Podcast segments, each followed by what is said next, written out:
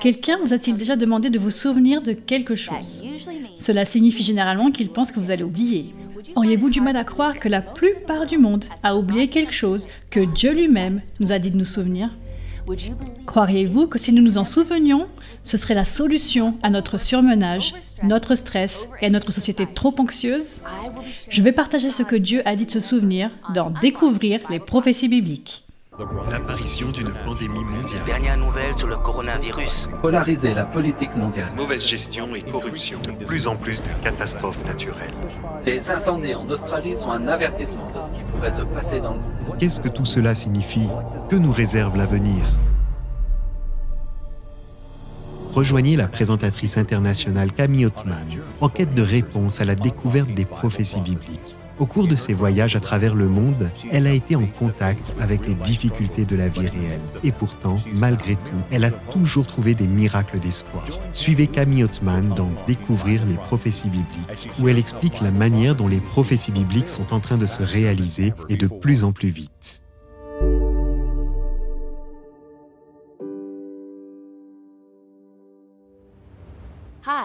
Salut, je suis Camille. Bienvenue mes amis. Avez-vous été bénis par découvrir les prophéties bibliques? J'espère que oui. N'oubliez pas de parler de ces épisodes à vos amis. Découvrir les prophéties bibliques est une série qui aborde les plus grandes prophéties bibliques. Assurez-vous de visiter le site awr.org bible pour trouver de merveilleuses ressources afin de grandir spirituellement et de regarder tous les épisodes archivés. Dans le dernier épisode, nous avons appris que la voix de Dieu la loi, est intemporelle et elle est représentée par sa personne. Dieu a écrit la loi des dix commandements pour que nous puissions profiter d'une vie en abondance. Il veut que nous partagions son caractère. Ce qui est vraiment intéressant pour moi, c'est qu'il existe des milliers de lois créées par l'homme dans le monde. Mais Dieu, dans son infinie sagesse, a résumé sa loi en seulement dix commandements. Nous pouvons constater que nombre de nos codes de droit modernes sont fondés sur les lois de Dieu. Seriez-vous surpris qu'un des commandements ait été presque entièrement oublié? L'épisode d'hier, La Voix, a fourni les bases du sujet de ce soir. Mon équipe et moi avons visité un village isolé de Madagascar pour documenter l'histoire choquante de Mama Sissit, une fois qu'elle a appris ce que vous allez apprendre ce soir. Restez à l'écoute, cette histoire arrive. Je vous rappelle que vous pouvez cliquer sur le lien ci-dessous pour parler avec nos experts en ligne, vous inscrire à notre école biblique en ligne ou soumettre une demande de prière, parce que nous aimerions prier pour vous. Prions avant d'étudier le sceau authentique. Père céleste, roi de l'univers, roi de nos cœurs, Seigneur, merci beaucoup de nous avoir donné ta parole pour nous guider dans ce monde de ténèbres, pour que nous t'ayons comme phare, Seigneur. Avant d'étudier le sceau authentique, il est important pour nous d'avoir un esprit clair afin que nous puissions saisir ta vérité, Seigneur. Guide-nous dans cette voie. Fais en sorte que chaque personne qui nous écoute soit remplie du Saint-Esprit, car nous voulons te connaître davantage et tomber plus profondément amoureux de toi aujourd'hui. Au nom précieux et puissant de Jésus. Amen. Maintenant, je me sens impressionné de partager avec vous que mon intention de me tenir devant vous est celle de partager la vérité provenant directement de la Bible. Certaines de ces vérités représentent peut-être des nouveautés pour vous, comme elles l'étaient pour moi, mais restons ensemble, mes amis. Je vous promets que je parle avec amour, par honnêteté et intégrité. Chaque sujet s'appuie sur le précédent. Et alors que nous abordons des sujets publics choquants, sachez que la vérité peut blesser ou mettre mal à l'aise, mais elle ne vous trahit jamais et ne vous égare jamais. Vous avez besoin de voir les réponses dans votre Bible pour prendre des décisions informées. De plus, nous allons passer en revue de nombreux textes des Écritures ce soir. Et pour des raisons de temps, nous ne montrerons que des parties de quelques-uns parmi les textes les plus longs. Je vous encourage donc à consulter chaque texte par vous-même après la diffusion de cet épisode. Vous pouvez revenir en arrière, mettre la vidéo en pause et lire chaque verset en entier. Je veux vous présenter Shrek, le mouton. Il est devenu célèbre il y a quelque temps. Shrek s'est éloigné de son berger et est resté perdu pendant six ans. Il se cachait dans des grottes pour se mettre à l'abri et y a survécu seul. Et pendant cet isolement, Selene a continué à grandir, atteignant un poids supplémentaire de 60 livres. Cela fait 27 kilos de laine en plus sur lui. La plupart des moutons ont une toison d'environ 10 livres, à savoir 4 kilos et demi. Shrek était tellement accablé et alourdi parce qu'il portait 6 fois le poids normal de sa toison. Ce que Shrek ne savait pas est que le berger n'avait jamais renoncé à le chercher. Le jour est venu où il a trouvé et sauvé sa brebis perdue. Il n'a fallu que quelques instants pour raser le fardeau supplémentaire de la laine que Shrek avait accumulé pendant ces six années. Mes amis, dans Matthieu 11, versets 28 à 30, Jésus dit, Venez à moi, vous tous qui êtes fatigués et courbés sous un fardeau, et je vous donnerai du repos. Acceptez mes exigences et laissez-vous instruire par moi, car je suis doux et humble de cœur, et vous trouverez le repos pour votre âme. En effet, mes exigences sont bonnes et mon fardeau léger. Mes amis, soyons déchargés ce soir par notre berger Jésus, alors que sa vérité nous libère. Répétons notre thème. Si c'est dans la Bible, je le crois. Si c'est en désaccord avec la Bible, alors ce n'est pas pour moi. Seriez-vous surpris d'apprendre que Dieu a un signe particulier, le sceau ou la marque qu'il place sur son peuple? Seriez-vous choqué d'apprendre que si une personne n'a pas cette marque au retour de Jésus, elle ne pourra pas rentrer dans le royaume de Dieu? Je veux que nous commencions par examiner le dernier livre de la Bible où nous découvrirons une prophétie de fin du monde.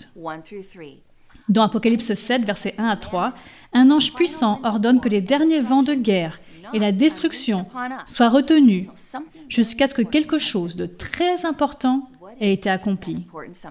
Qu'est-ce qui est si important?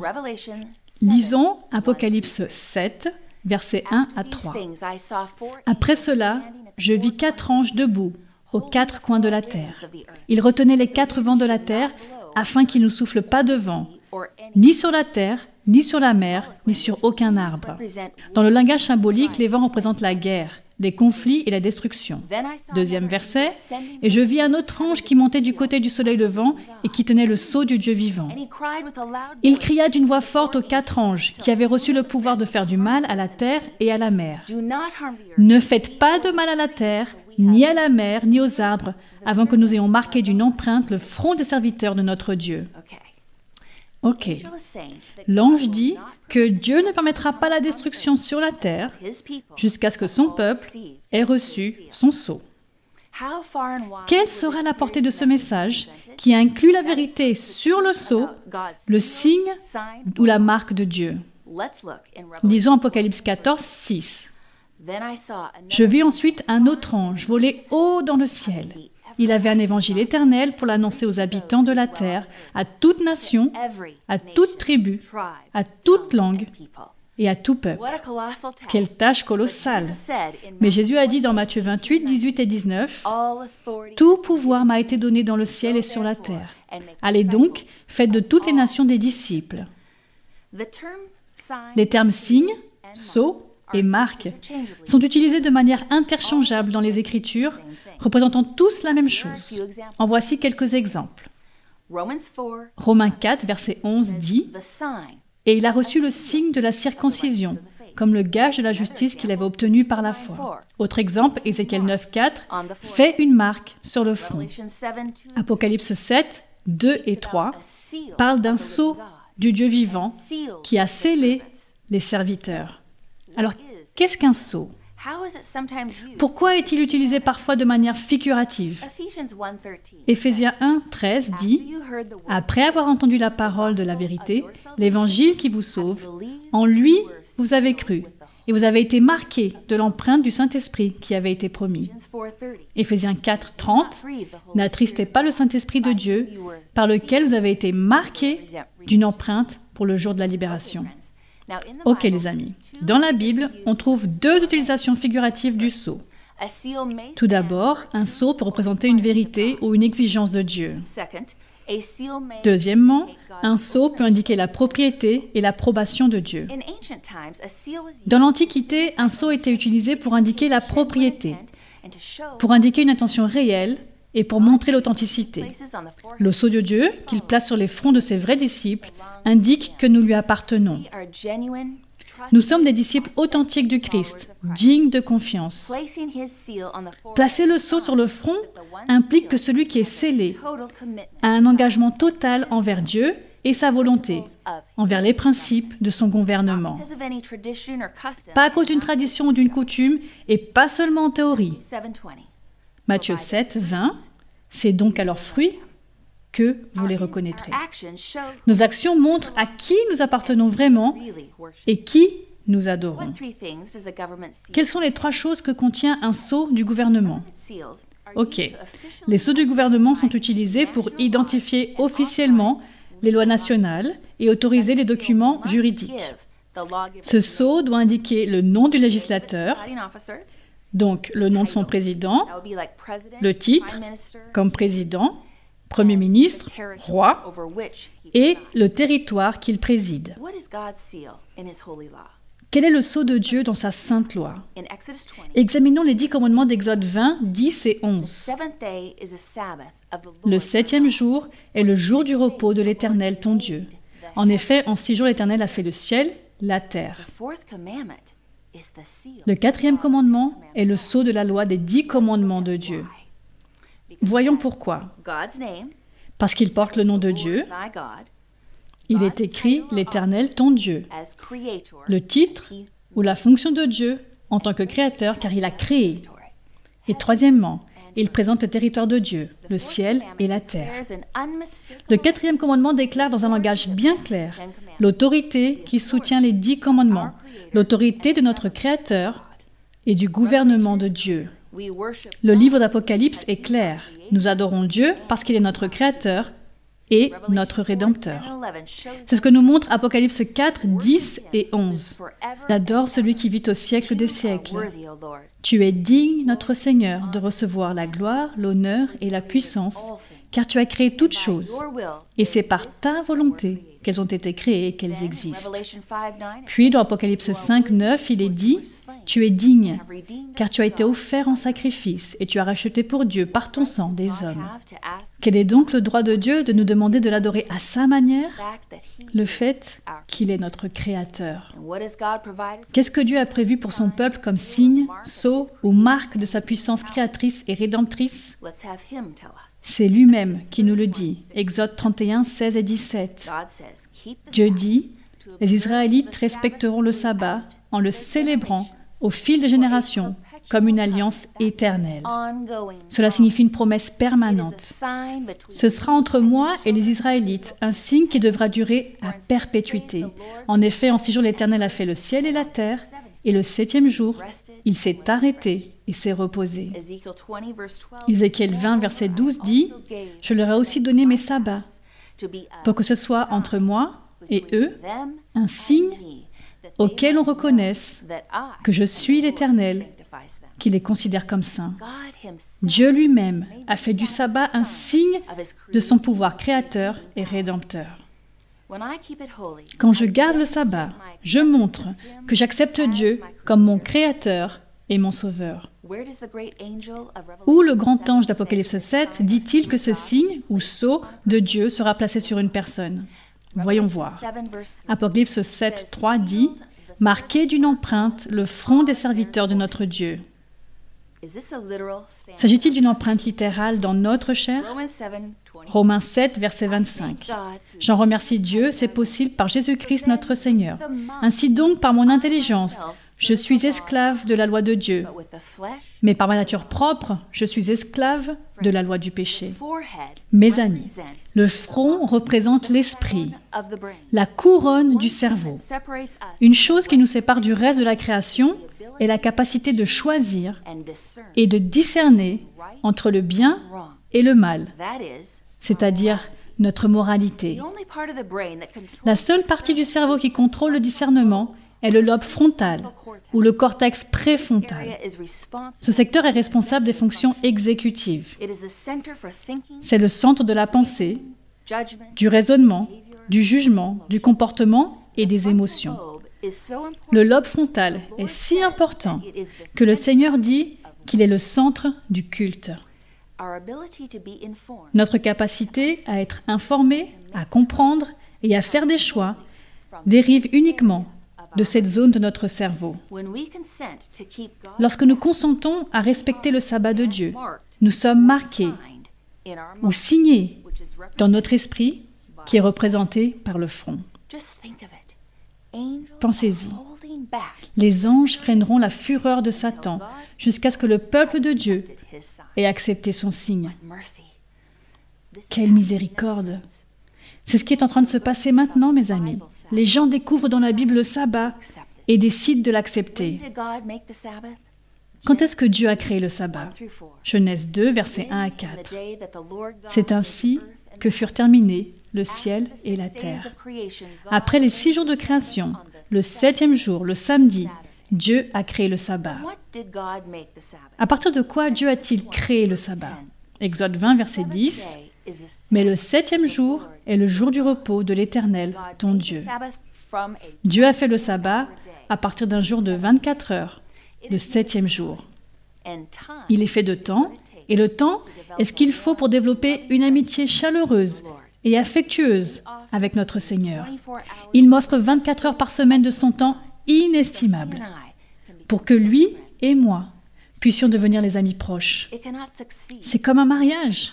Cela ne peut réussir que si les deux partenaires passent du temps ensemble. Ma relation amoureuse avec le Seigneur ne réussira pas non plus, à moins que je ne fasse de notre temps passé ensemble une priorité. Le diable déteste la vérité du sabbat parce qu'on ne peut pas être sauvé sans une relation avec Dieu, sans le connaître, sans aimer le Seigneur. Vous voyez, toutes les relations sont construites dans le contexte du temps. Qu'arrive-t-il à un mariage quand un mari et une femme cessent de passer du temps de qualité Il commence à s'effondrer. Nous devons prendre le temps de communiquer l'un avec l'autre, de rester proches. Le diable veut nous tenir tellement occupés, à travailler et stressés, afin que nous ne prenions plus de temps pour Dieu. Pourquoi Dieu a-t-il choisi l'élément du temps pour concentrer nos esprits sur lui? Il nous a créés pour être en communion avec lui, ce qui demande du temps. Car Dieu a tant aimé le monde qu'il a donné son Fils pendant 33 ans et demi pour que nous puissions avoir un temps face à face avec lui sur cette terre. Rien n'est plus significatif qu'une unité de temps passée ensemble. Dieu a fait trois choses lors de la création qui ont rendu ce septième jour spécial. Genèse 2, versets 2 et 3. Le septième jour, Dieu mit un terme à son travail de création. Il se reposa de toute son activité le septième jour. Dieu bénit le septième jour et en fit un jour saint. Sanctifier signifie mettre à part pour un usage sacré. Cette période littérale de 24 heures a été sanctifiée par le Dieu de l'univers depuis le tout début du temps. Quand Dieu bénit quelque chose, pour combien de temps est-il béni? Un an? Une décennie?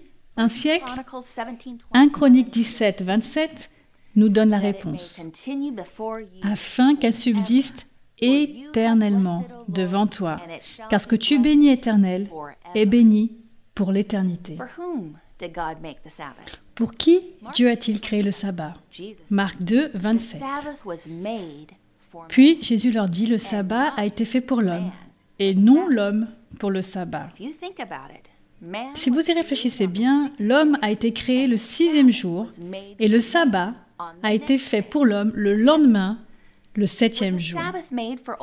Le sabbat il était créé seulement pour les juifs Quand Dieu a fait le sabbat, il n'y avait ni juifs ni gentils, seulement une seule race humaine.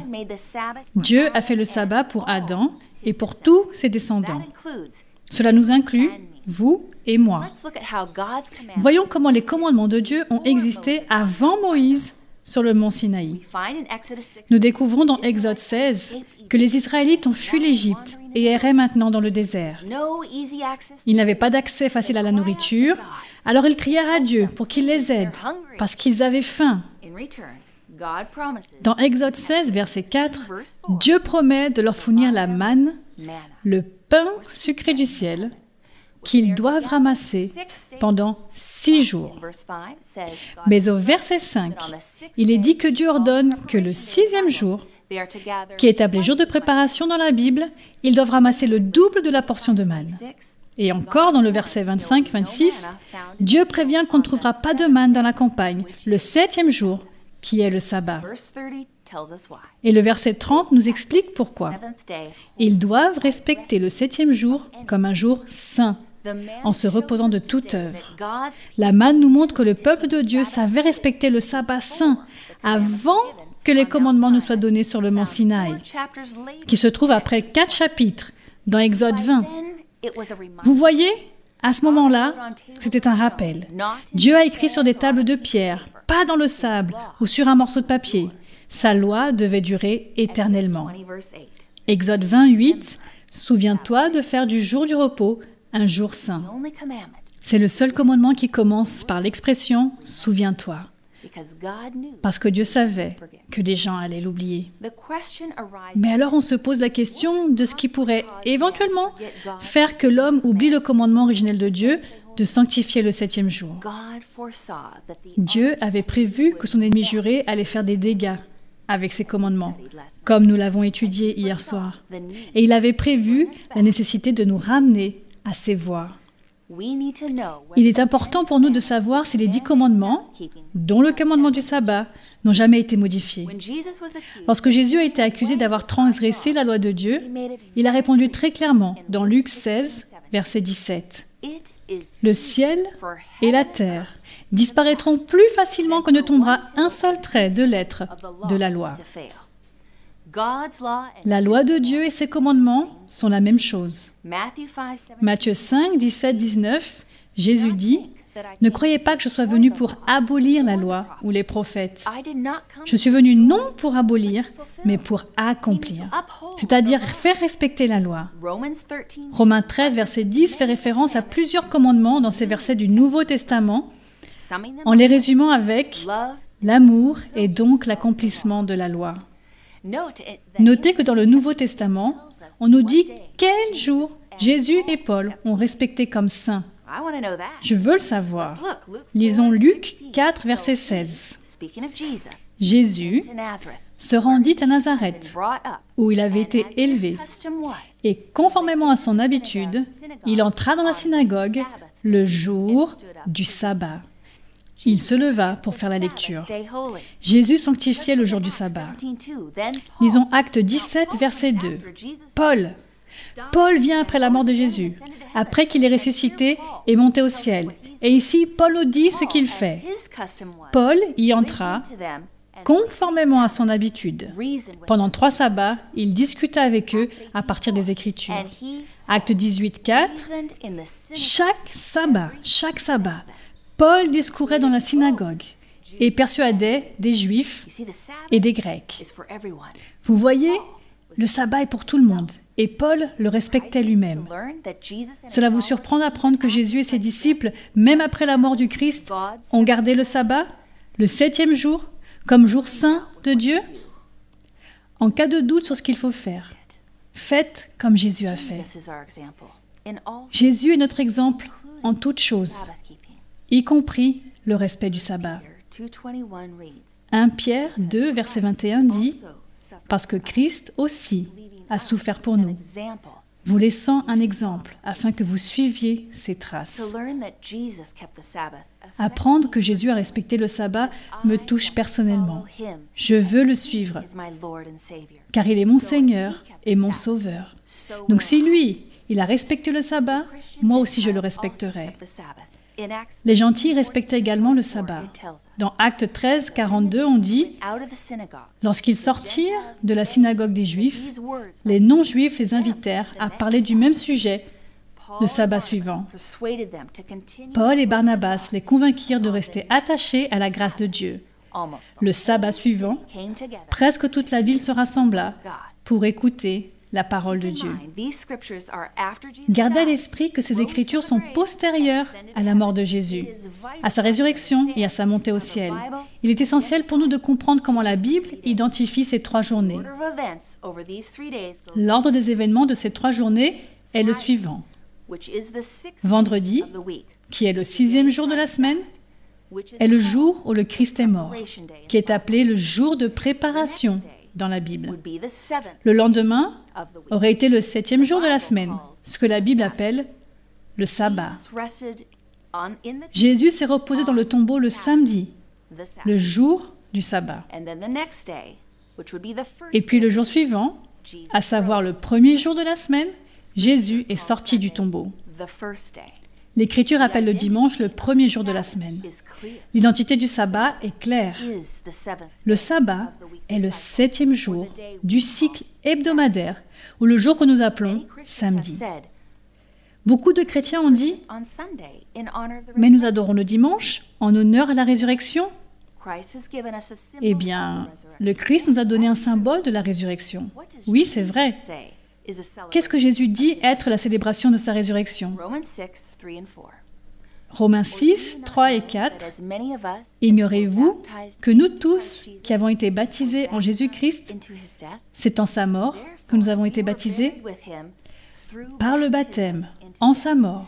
Nous avons donc été ensevelis avec lui, afin que comme Christ est ressuscité par la gloire du Père, de même, nous aussi, nous menions une vie nouvelle.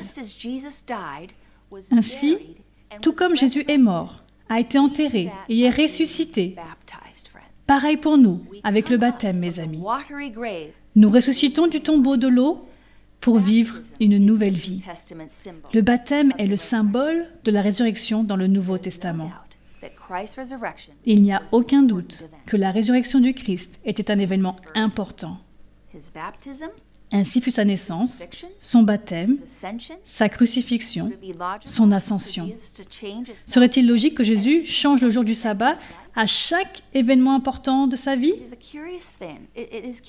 Il est donc curieux de savoir pourquoi tant de chrétiens respectent le premier jour de la semaine. Voici des preuves que Jésus n'avait pas planifiées de changer le jour du sabbat au moment de sa résurrection.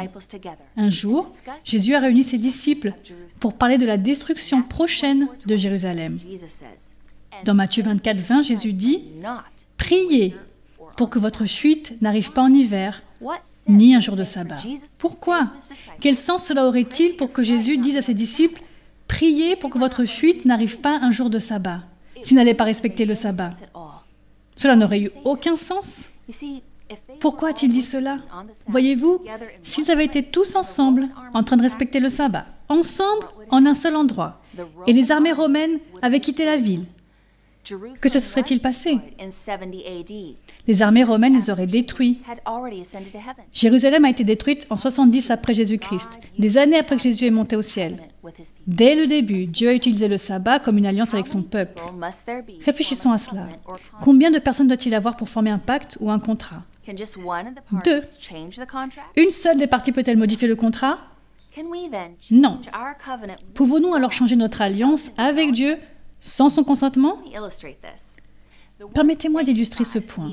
Le mot sanctifié, qui signifie mettre à part, est utilisé pour ce qui concerne le sabbat et le mariage, quand une femme est mise à part ou sanctifiée pour un homme. Imaginons une cérémonie de mariage. Le beau marié est ravi alors qu'il est sur le point d'épouser sa belle épouse. La femme qu'il a choisie pour se marier a six sœurs. Après la cérémonie, il attend avec impatience dans la voiture, excité à l'idée de partir en lune de miel. Une de ses six sœurs ouvre la porte de la voiture et se glisse à côté de lui en disant ⁇ Allons-y ⁇ Il la regarde avec étonnement et lui dit ⁇ Ce n'est pas toi que j'ai épousé, j'ai épousé ta sœur. Mais elle lui répond quelle différence cela fait-il? Je suis une sur sept. Mes amis, cela fait-il une différence? Oui, pour les couples mariés, c'est certainement le cas. Il n'y en avait qu'une qui avait été sanctifiée, une qui avait été choisie. Une seule femme que le marié s'était réservée. Les sept femmes n'étaient pas les mêmes. Tout comme tous les jours ne sont pas identiques ou créés égaux. Ne soyons pas confus. N'interprétons pas mal le seul jour spécial parmi les sept. Dans notre société, le terme jour du Seigneur s'est attaché au premier jour de la semaine, le dimanche. Car lorsque certains lisent Apocalypse 1, verset 10, qui dit ⁇ Je fus saisi par l'Esprit le jour du Seigneur ⁇ cela comporte de nombreuses hypothèses. Ce verset ne dit pas ⁇ Le premier jour de la semaine est le jour du Seigneur ⁇ Les êtres humains peuvent essayer de définir le jour du Seigneur. Mais Jésus en sait plus. Laissons à lui la tâche de définir son propre jour. Matthieu 12, verset 8, En effet, le Fils de l'homme est le Seigneur du sabbat. Marc 2, 28, de sorte que le Fils de l'homme est le Seigneur même du sabbat. Luc 6, verset 5, le Fils de l'homme est le Seigneur même du sabbat. Ésaïe 58, 13, si tu retiens ton pied pendant le sabbat, pour ne pas faire ce qui te plaît durant mon saint jour, le jour saint de l'Éternel. Nous pouvons clairement voir que le jour du Seigneur est le sabbat, le samedi, le septième jour. Plus de 100 langues anciennes et modernes indiquent le septième jour de la semaine comme le sabbat. En voici quelques-unes. En arabe, sabet. En espagnol, sabado. En ukrainien, subota. Peu importe où vous vous trouvez sur la planète, les différentes langues spécifiques que le sabbat est le samedi, le septième jour de la semaine.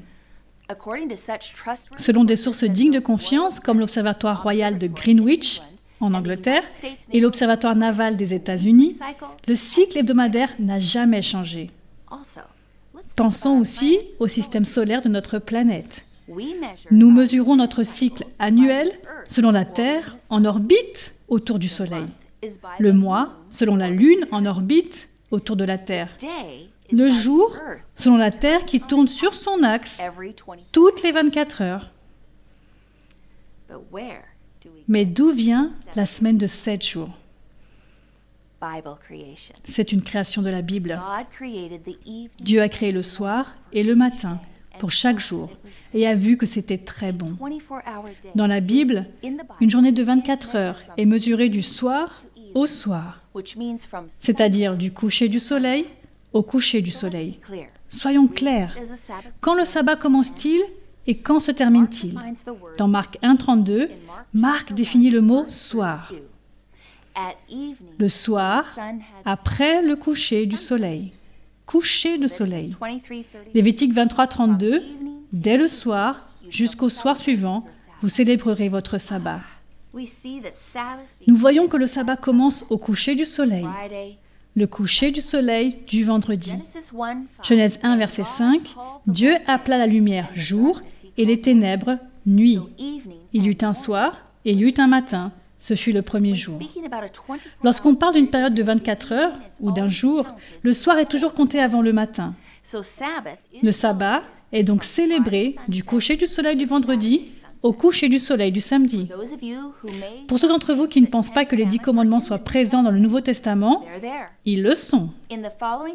Dans les textes suivants, on peut voir que Jésus et ses disciples ont continué à enseigner les commandements aussi dans le Nouveau Testament. Notez que le commandement du sabbat est celui le plus souvent mentionné.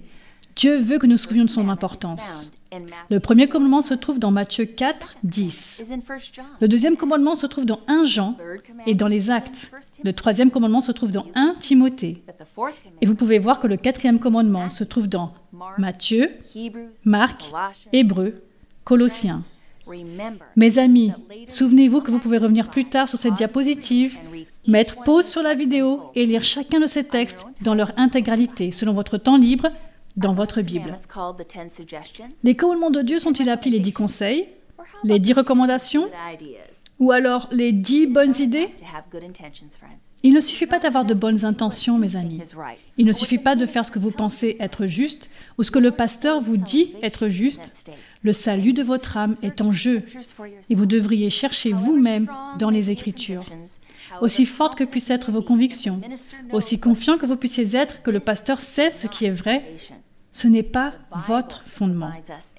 La Bible nous fournit un chemin sûr pour nous diriger toujours vers le ciel. Que peut faire de plus Dieu pour souligner la permanence du jour saint du sabbat? Il l'a déclaré avec sa voix, il l'a écrit avec son doigt, et il a envoyé son propre Fils bien-aimé, Jésus, comme un exemple à suivre. Les disciples ont enseigné ce commandement que nous garderons sur la nouvelle terre pour l'éternité. C'est ce que nous dit Ésaïe 66, versets 22 et 23. En effet, le nouveau ciel et la nouvelle terre que je vais créer subsisteront devant moi, déclare l'Éternel. À chaque sabbat, tout être vivant viendra se prosterner devant moi, dit l'Éternel. J'attends ce jour avec impatience. Le plan a toujours été de retourner au Jardin d'Éden, la conception originale du plan de Dieu. Quelle devrait être ma motivation pour obéir au commandement de Dieu? Mon amour pour le Seigneur. Jésus dit dans Jean 14, 15, Si vous m'aimez, respectez mes commandements. Si mon obéissance n'est pas motivée par l'amour, cela deviendra une lourde corvée, ce qui entraînera le légalisme.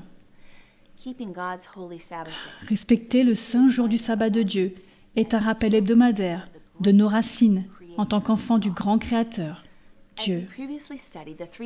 Comme nous avons déjà étudié le message des trois anges dans l'Apocalypse, nous avons vu que l'avertissement est de préparer un peuple spécial qui sera loyal et obéissant envers les commandements de Dieu et d'être prêt quand Jésus reviendra.